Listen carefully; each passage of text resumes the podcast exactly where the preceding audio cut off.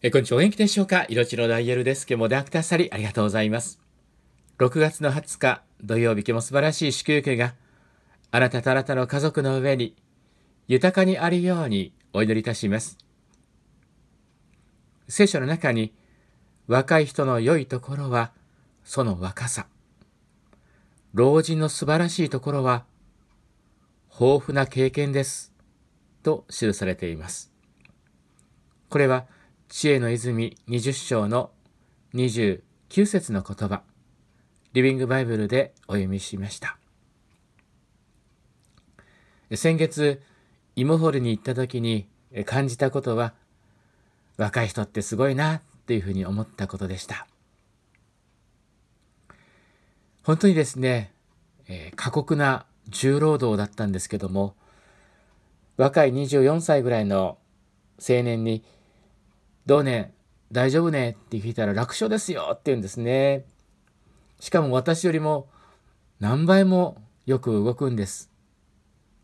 私も若い人には絶対に負けないと思っておりましたが、ついていけませんでしたね。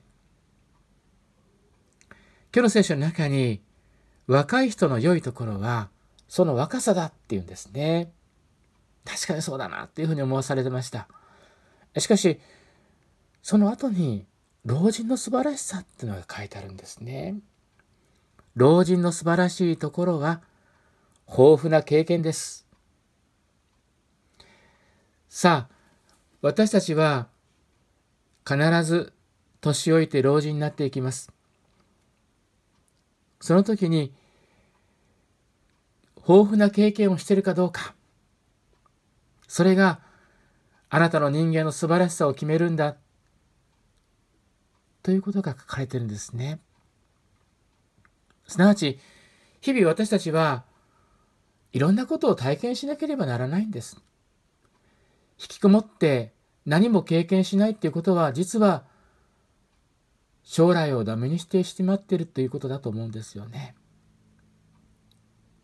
日々起こってくる困難なこと、苦難、苦しみ、いろんな経験を私たちは通っていきます。でもその経験が実は素晴らしさを生み出していくのです。ああ、あの人は本当にいろんなことを知ってるな。いろんなところを体験されて、いろんなことを経験されて、いろんなことを知ってるなって。経験から来ることっていうのは、実はいろんなものを生み出していくんです。知恵が与えられ、知識が与えられ、その経験から得た、そのいろんな体験を話すことができる。体力はないかもしれないけども、力はないかもしれないけども、体験を通して語ることができる。それは老人の素晴らしさだと聖書は言っていますので、私たちも日々いろんな体験をし、経験を積んでいく必要があるということです。あ、なたはどうでしょうか？いろんな苦難や苦しみ、そういったことが来るときに逃げていませんか？逃げてしまうと、それは経験ではなくなってしまうのです。いろんな体験を通し、経験を通して、ぜひ成長していただきたいと思いますね。いかがでしょうか？それではその電話お待ちしております。お元気で。